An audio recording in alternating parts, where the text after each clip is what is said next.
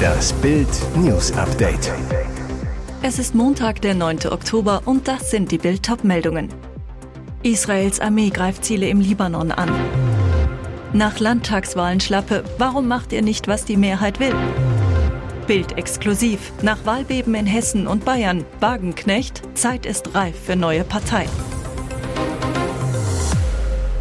Israels Armee hat mit Kampfhubschraubern Ziele im Libanon angegriffen. Das teilte das Militär am Montag mit. Soldaten hatten zuvor eigenen Angaben nach mehrere bewaffnete Verdächtige erschossen, die vom nördlichen Nachbarland aus nach Israel vorgedrungen waren. Zuvor ist bekannt geworden, dass angesichts des verheerenden Terrorangriffs der Hamas auf Israel die Mobilisierung von rund 300.000 israelischen Reservisten angeordnet wurde. Das Land steht damit möglicherweise vor einer militärisch wie diplomatisch riskanten Bodenoffensive in dem dicht besiedelten Gaza-Küstenstreifen. Dies sei die größte Mobilisierung in der israelischen Geschichte in so kurzer Zeit, sagte ein Armeesprecher. Auch für die rund zwei Millionen überwiegend armen Bewohner des Gazastreifens dürfte sich die Lage weiter extrem verschlechtern. Bei massiven israelischen Luftschlägen starben nach palästinensischen Angaben bisher mehr als 550 Menschen. Mehr als 2800 wurden verletzt. Israel ordnete die komplette Abriegelung des nur 40 Kilometer langen und 6 bis 12 Kilometer breiten Gazastreifens an, der nur etwas größer als München ist. Verteidigungsminister Joaf Galant sagte, es wird keinen Strom, keine Lebensmittel und keinen Treibstoff geben. Man habe es mit Barbaren zu tun. Energieminister Israel Katz verfügte einen Stopp der Wasserversorgung des Gazastreifens durch Israel. Das Grundwasser im Gazastreifen ist stark versalzen. Alarmwahlen für die Ampelregierung in Berlin. In zwei großen Bundesländern, Bayern und Hessen, wurde am Sonntag gewählt. Und in beiden Bundesländern haben SPD, Grüne und FDP deutlich an Zustimmung verloren. In Bayern haben die Grünen 3,2 Prozent verloren, die SPD verbucht 1,3 Prozent weniger und die FDP 2,1 Prozent und fliegt damit aus dem Landtag. In Hessen ist das Ergebnis für die Ampelparteien noch übler im Vergleich zur Landtagswahl 2018. SPD minus 4,7 Prozent, Grüne minus 5 Prozent, FDP minus 2,5 Prozent. Hingegen der große Gewinner, die Rechtsaußenpartei AfD. Die kommt in Hessen auf 18,4 Prozent und ist damit zweitstärkste Partei. Auch in Bayern hat die AfD ordentlich zugelegt, kommt auf 14,6 Prozent und wird drittstärkste Kraft. Grund für den Mega-Erfolg der Rechtsaußenpartei, laut Meinungsforscher Manfred Güllner, Chef des Instituts Forsa, die große Entfremdung zwischen den in Berlin Regierenden und den vielen in normalen Arbeitsverhältnissen Beschäftigten. Das heißt, die Ampel regiert am Willen der Menschen vorbei. Ein Thema, bei dem die Meinung der Ampel und der Wähler auseinandergeht, die Asylpolitik. 83 Prozent aller Wähler in Bayern fordern eine andere Asyl- und Migrationspolitik, wie eine Auswertung des Umfrageinstituts Infratest DIMAP für die ARD zeigt. 21 Prozent sagen sogar, dass das Thema bei ihrer Wahlentscheidung die größte Rolle gespielt hat. In Hessen war das Thema für 18 Prozent entscheidend für ihr Kreuzchen. Linken Ikone Sarah Wagenknecht sieht die Zeit für die Neugründung einer eigenen Partei nach den Wahlen in Hessen und Bayern näher rücken. Der Wahlausgang habe bewiesen, dass da eine große Leerstelle im politischen System ist, sagte Wagenknecht im Interview mit Bild. Die Ergebnisse zeigten, wie wütend und verzweifelt viele Menschen sind angesichts der desaströsen Politik der Ampel, die planlos das Land immer tiefer in die Krise steuert. Ein sehr großer Teil der AfD-Wähler habe erklärt, die Partei aus Wut, aus Protest gewählt zu haben, weil sie wollen, dass sich die Politik verändert. Ich denke schon, dass diese Wähler es verdient hätten, dass sie ein seriöses Angebot bekommen, sagte Wagenknecht. Also die Wagenknecht-Partei statt AfD. Da weicht Wagenknecht wie seit Monaten aus. Die noch Linke zu Bild. Man kann eine Partei nicht einfach ausrufen. Eine Parteigründung braucht Voraussetzungen. Nur wenn diese Voraussetzungen gegeben sind, hat es Sinn, so etwas auf den Weg zu bringen. Und man möchte ja, wenn so etwas wirklich entsteht, dass das dann auch Erfolg haben wird. Schnellschüsse wären da wirklich die falsche Antwort. Polizei jagt in den Helikopter. 15-Jähriger ohne Führerschein fährt in Erfurt Frau an. Auf einer abgelegenen Straße in der Brühler Vorstadt kam es zu einem tragischen Crash. Ein Auto erfasste eine 36 Jahre alte Fußgängerin, verletzte sie schwer. Am Steuer ein 15-Jähriger ohne Führerschein. Die Frau war in der Nähe vom Flughafen Erfurt-Weimar am Sonntagabend zu Fuß unterwegs, als sie in einer Rechtskurve angefahren wurde. Wie das Lagezentrum erklärte, kam das Auto nach links von der Fahrbahn ab und blieb in einem Gebüsch stehen. Der 15-jährige Fahrer und seine beiden Begleiter flüchteten vom Unfallort.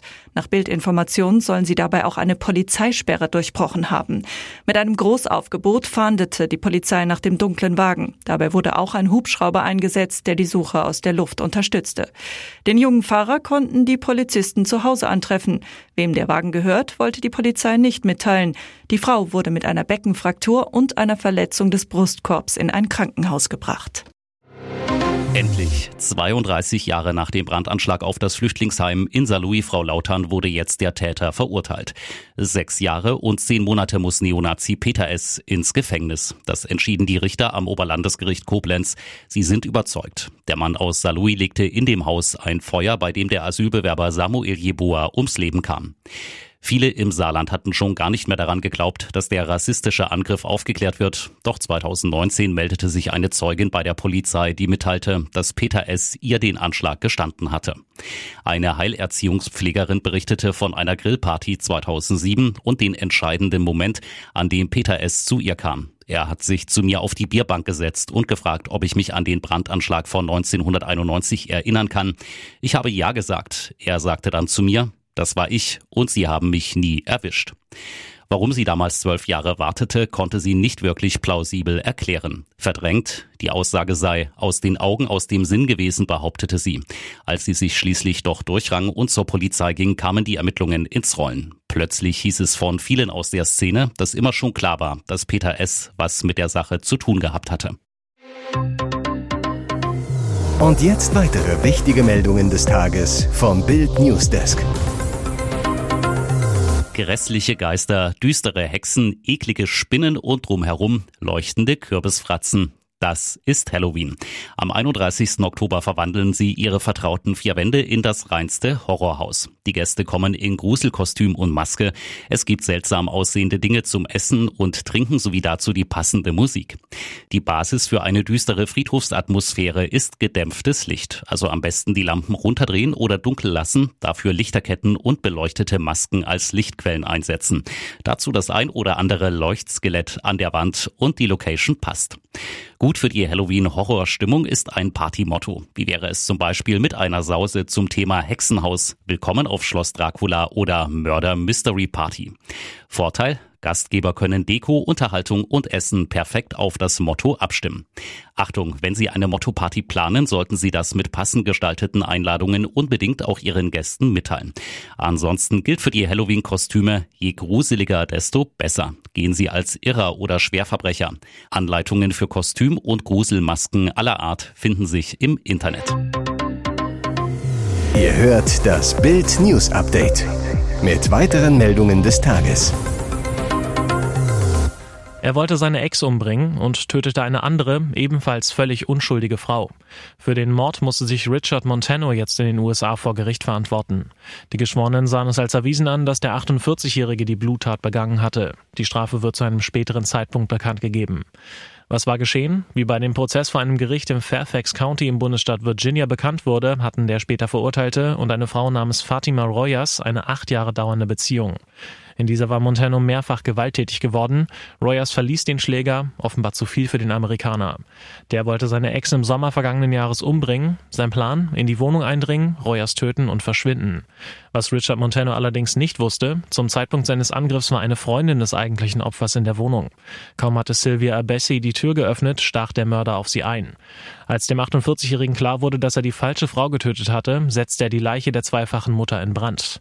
Er tat das, um den grausamen Mord zu vertuschen und seine Spuren zu verwischen, so die Staatsanwaltschaft. Richard Montano wurde neben Mordes noch wegen Brandstiftung für schuldig befunden. Wie lange Montano ins Gefängnis muss, wird am 24. Januar 2024 bekannt gegeben. Wenn er redet, gibt es einfach immer spannende Aussagen. Uli Hoeneß spricht in der Sendung BR24 Wahl, der Sonntagsstammtisch, zunächst über die Wahl in Bayern. Dann wird er aber zu seinem FC Bayern befragt und haut raus. Moderator Hans-Werner Kilz leitet ein. Sie haben bei Bayern Vorstand, Sportvorstand und Trainer ausgetauscht.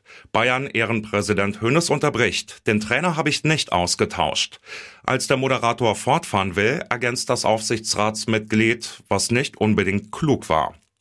Die Nagelsmann-Entlassung nicht klug, hochinteressant. Dass Julian Nagelsmann jetzt Bundestrainer ist, freut Hönes. Der ist vollkommen unverbraucht, hat sich gut erholt, der wird jetzt volle Fahrt nach vorne fahren. Hönes sagt außerdem in der Sendung, die Berufung von Oliver Kahn als Vorstandsvorsitzender war ein großer Fehler. Und als ich erkannt habe, dass er das nicht kann, dann habe ich mit Karl-Heinz Rummenigge beschlossen, das zu ändern.